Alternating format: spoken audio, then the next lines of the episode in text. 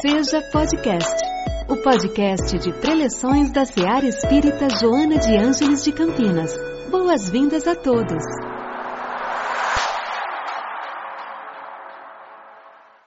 Obrigado, Paulo, pelo convite. Obrigado pela presença. O tema de hoje é um tema uh, muito próprio da doutrina que nós, que nós acompanhamos. Quando a gente pensa assim no quanto se fala, se falou sobre isso, as religiões mais antigas, não é? Que falava no que? Na ressurreição da carne, lembram-se, não? Né? a ressurreição da carne, né? que era uma forma de se compreender a reencarnação naquele momento. Agora, quem, quem melhor trouxe uh, essas informações sobre o processo de reencarnação foram os espíritos por ocasião da codificação da doutrina espírita, né? E a Joana de Ângeles, então, nesse capítulo, ela que tem o título Necessidade da, da Reencarnação, Joana de Ângeles, então ela acaba concentrando, sabe? Concentrando num texto pequeno essa ideia tão complexa que é a ideia da reencarnação.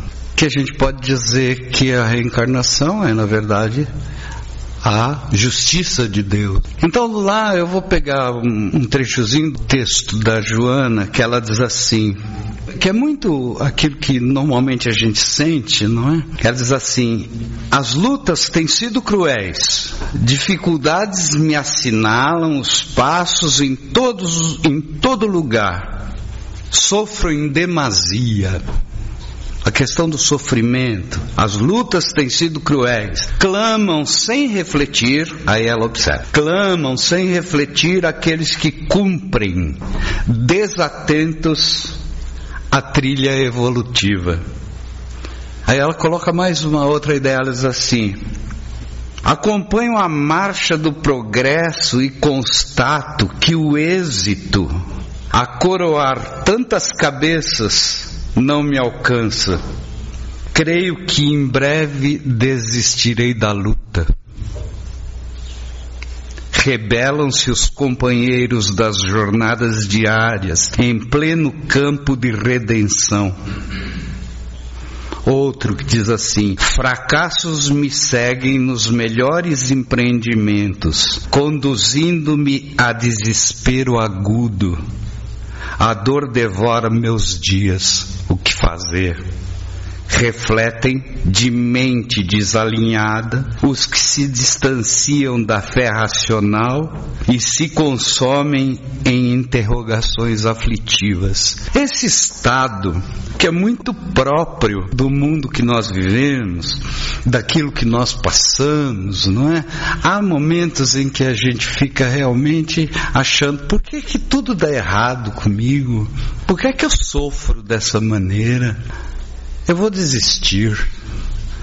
É interessante isso, a ideia do desalento, né?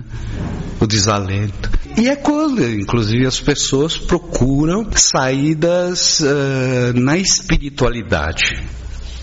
Não necessariamente no espiritismo, mas na espiritualidade. Porque diz que quando a gente está num beco sem saída, a única saída é para cima. Né? Então, é quando as pessoas buscam o alto, não é assim? Então, e ela diz assim: tudo são lições. O desgosto de agora transformar-se-á em proveitosa experiência amanhã. Tudo depende de quais as expectativas que se tem para o além-túmulo. Esse nosso estado de decepção, de tristeza, de agonia mesmo, de desânimo, que às vezes nos ataca, não é? São quatro as visões, são, são quatro as possibilidades enxergadas pelas pessoas para o além-túmulo. A primeira delas, das alternativas, a primeira delas é o nada que é a coisa do materialismo, né? O materialista, o que é que acontece depois da morte? Depois da morte, para onde eu vou? Para o nada. Então, essa é a primeira. A segunda é a absorção no todo universal, que é a, é a teoria panteísta, que confunde então Deus com o próprio universo, em que nós emergimos de lá e imergimos novamente. Então, é meio que o nada, sim, mas diluído. É a segunda alternativa. A terceira é da individualidade, que é aquela que a igreja, as crenças mais antigas nos, nos ensinaram, né? O individualismo, onde o futuro é estará traçado irremediavelmente. Ou é o céu, ou é o inferno, ou é o purgatório, né? Assim, ou céu, inferno, e a quem se apela? A ninguém. É, é esse tipo da individualidade da alma, né? E um quarto que é também da individualidade da alma, só que com uma com um processo é, de progressão indefinida. Esse é o quarto, que é o processo, conforme a doutrina espírita. Quer dizer, então a gente tem o nada, ou a gente tem a crença no, num Deus e tal, mas você perde a individualidade ao desencarnar, perde a individualidade. Ou, terceiro, continua com a individualidade, mas com é, um futuro definido, ou irremediável em uma vida só. E a quarta a quarta alternativa é a alternativa da individualidade da alma também. Só que num processo que possibilita a progressão desse espírito. Partindo da ideia de que nós somos filhos de Deus, nós somos criatura do Criador, Ele é a suprema perfeição e nós estaremos caminhando para a perfeição. Não a perfeição de Deus, evidentemente. Né? Aí também, aí também já é demais, né? Mas nós estamos caminhando para a perfeição também. E como é uma doutrina, a doutrina espírita, que é essa que nós, nós seguimos, né? Toda doutrina é baseada em princípios. A doutrina espírita ela é baseada em cinco princípios. O primeiro deles é a existência de Deus toda, toda doutrina precisa ter princípios nos quais se baseia.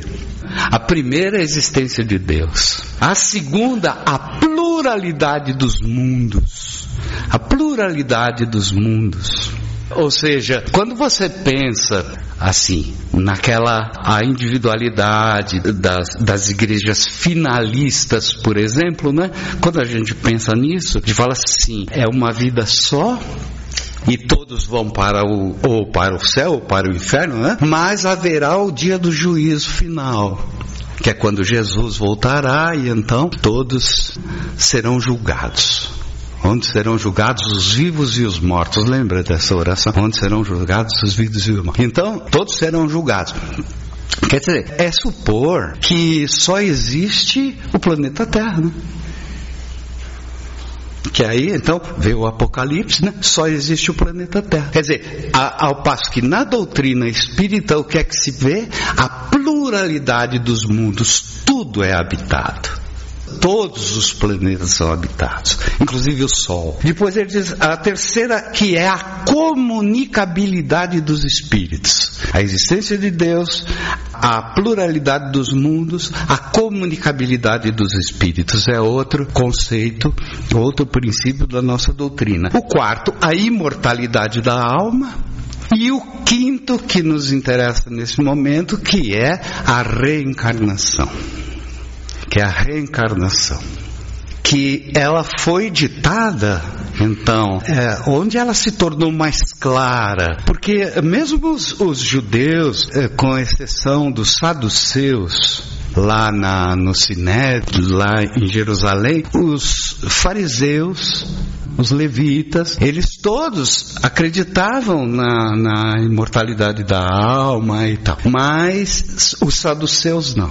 Os saduceus não, não acreditavam nisso. Então, é esse processo é um processo que sempre foi pensado, mas onde ele foi claramente explicado a partir do século XIX no processo de codificação com Allan Kardec. Eu acho interessante ter uma passagem aqui do Kardec que ele diz o seguinte: aquele que se identifica com a vida futura, ó, aquele que se identifica com a vida futura, ou seja, a nossa vida pós-túmulo, assemelha-se ao rico que perde sem emoção uma pequena soma aquele que se identifica com a vida futura. Ele se assemelha ao rico que perde uma pequena soma. Aquele cujos pensamentos se concentram na vida terrestre, quer dizer, aquele que não tem noção do que seja uma vida futura, uma vida pós-túmulo, ele diz: assemelha-se ao pobre que perde tudo o que possui e se desespera. Eu acho interessante essa comparação que o Kardec faz, né? Quer dizer, aquele que acredita na vida futura é como, como o rico que perde uma pequena quantia e se entristece. Agora, aquele que não crê em nada é como o pobre que perde tudo e se desespera. Então, o materialismo é o gerador de desespero. Então veja, na, na, parte segunda, do, no capítulo 4 do livro dos Espíritos, o Kardec ele entra diretamente nas perguntas que se referem ao processo de reencarnação. A pergunta 166, ele diz assim: a pergunta dele é a seguinte: como a alma que não alcançou a perfeição durante a vida corporal pode acabar de se depurar? A resposta dos espíritos, submetendo-se à prova de uma nova existência. Quer dizer, é, é, um processo profundamente lógico esse. O processo da reencarnação é o processo de, de depuração do espírito. O processo de depuração do espírito se dá através das vidas sucessivas. Tem mais lógica. Tem muito mais lógica. Porque a questão não é ter uma religião, é a questão é valorizarmos um processo lógico para a gente dar um caminho lógico para a nossa vida. Tem que servir para alguma coisa. Então, é, a compreensão da, do processo de reencarnação a compreensão clara disso leva ao quê? Leva a um processo nosso de selecionarmos as nossas escolhas, de dirigirmos o nosso caminho. Para que a gente não desperdice uma, uma encarnação para que a gente possa evoluir. A outra questão, a questão 166, o item A da 166, o Kardec faz uma pergunta que eu acho interessantíssima. Ele diz assim: como a alma realiza essa nova existência? É pela sua transformação como espírito. É, é, veja aqui, essa questão de alma e espírito. O Kardec, às vezes, ele pega, ele, ele, ele na verdade, é que a gente não tem tempo muito agora para aprofundar isso, mas dentro do, do, dos estudos do Kardec, ele tem três formas de ver essa questão do espírito. Né? Mas a alma, o que é a alma? A alma é o princípio inteligente que é envolto por uma camada fluídica que se chama perispírito. E é ele que traz os sentimentos que movimentam o nosso corpo físico. O pensamento não é um processo do cérebro. O cérebro é o meio através do qual o pensamento procede. O cérebro é a máquina, o corpo todo é a máquina. Quem é que dá esse? É o espírito. Né? Então ele diz: como a alma realiza essa nova existência? É pela sua transformação como espírito, dizem os espíritos superiores. Então, na resposta, ele diz: a alma, ao se depurar, sofre sem dúvida uma transformação. Mas para isso é preciso que passe pela prova da vida corporal passe pela prova da vida corporal, ou seja, é na matéria que o espírito se desenvolve. Por isso a encarnação é o caminho. Por isso a encarnação nos oferece as provas que nós necessitamos. Então, veja aqui, nada é por acaso. Nós vivemos aquilo que nós precisamos para a nossa evolução, as provas.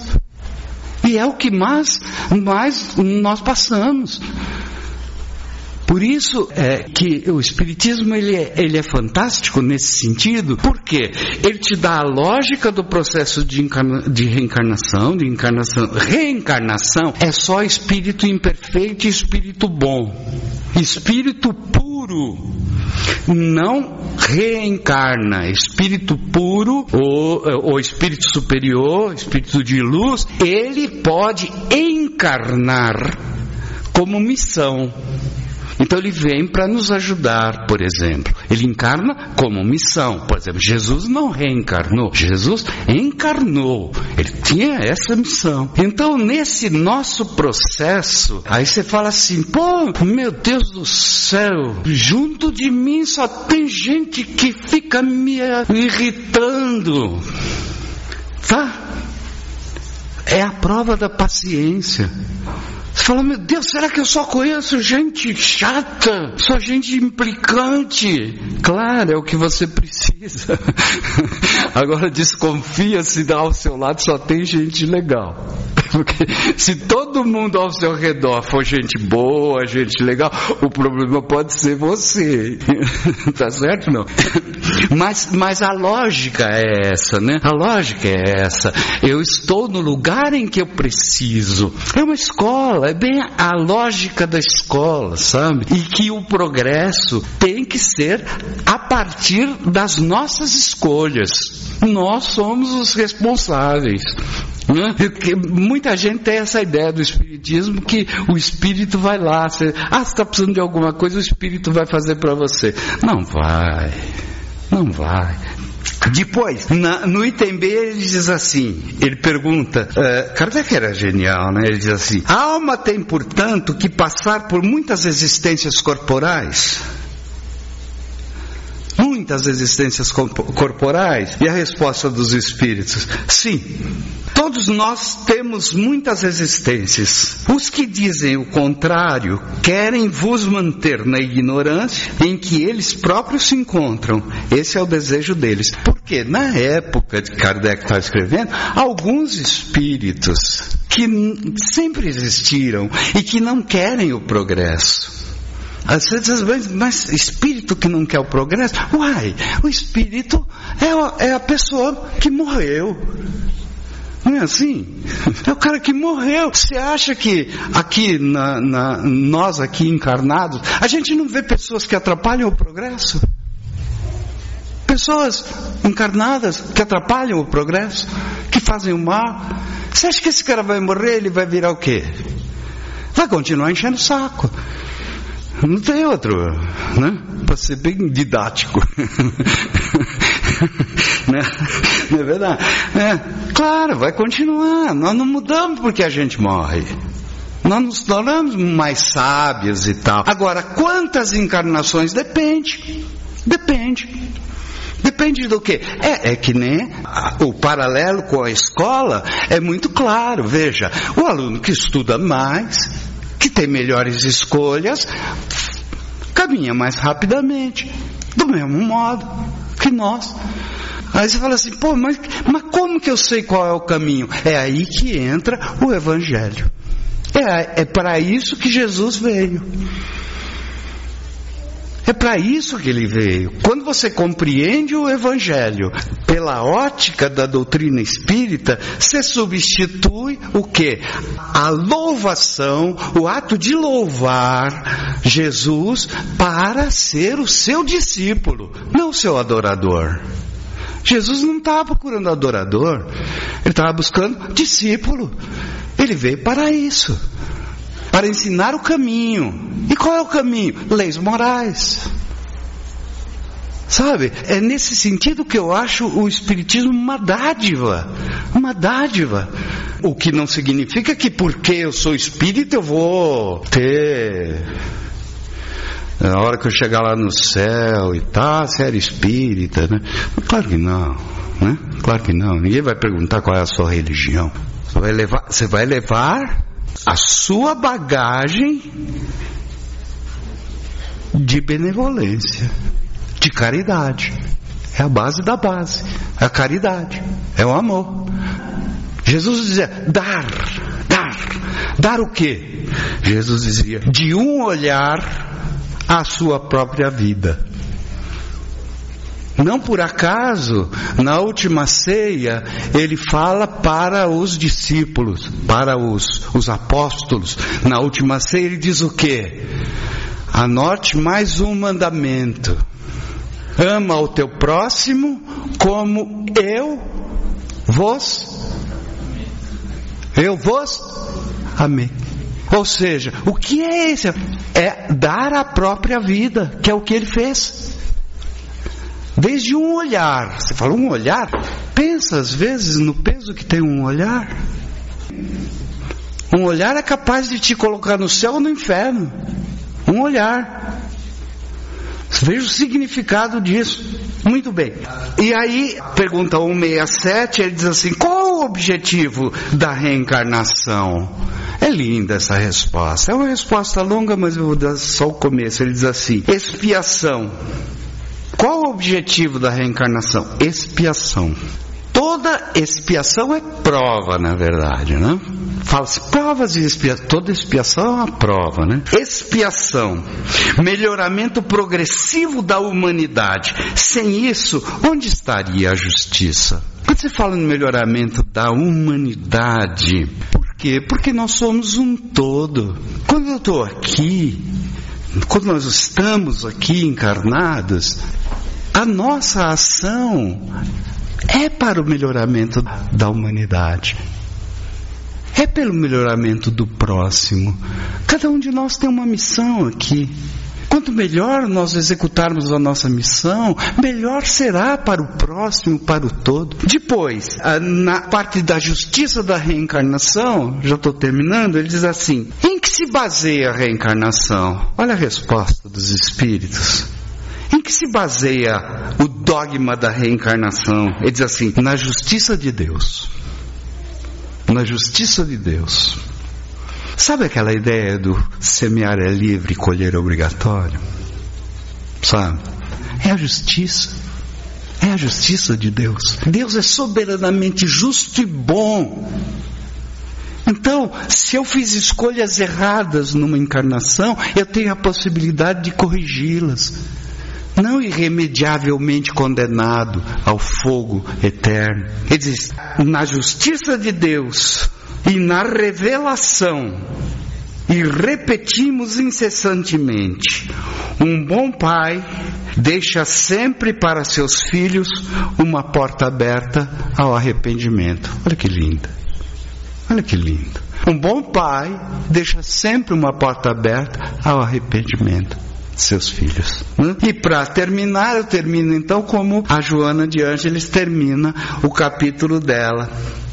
Veja que bonito, ele diz assim: cresçamos através das lutas diárias nesse estado transitório da encarnação, nesse estado transitório da encarnação, superando dificuldades de tal modo que esta oportunidade significativa, essa oportunidade significativa para os que se encontram encarnados, que é o nosso caso, constitua a ponte que leva ao planalto da vida melhor, sem sombra, sem dor, sem desespero, fazendo os vencedores da paixão e vencedores da morte, verdadeiramente espíritos felizes.